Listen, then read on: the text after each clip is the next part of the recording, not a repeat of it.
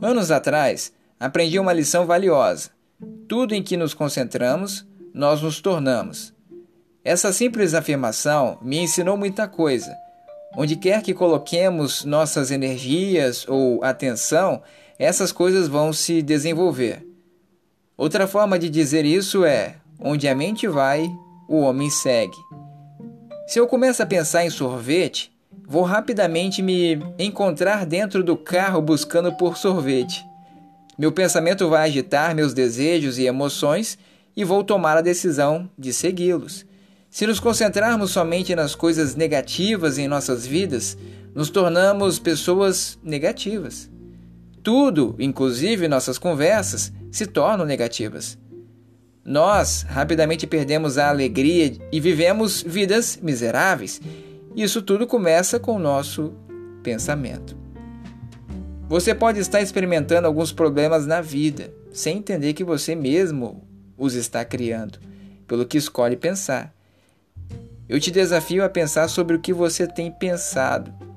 Você pode estar desanimado e até mesmo deprimido e quer saber o que causou isso. Contudo, se você vai examinar seus pensamentos, vai descobrir que você está alimentando as emoções negativas que está sentindo. Pensamentos negativos são combustível para o desânimo.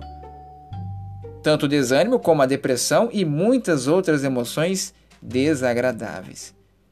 Nós devemos escolher os pensamentos cuidadosamente.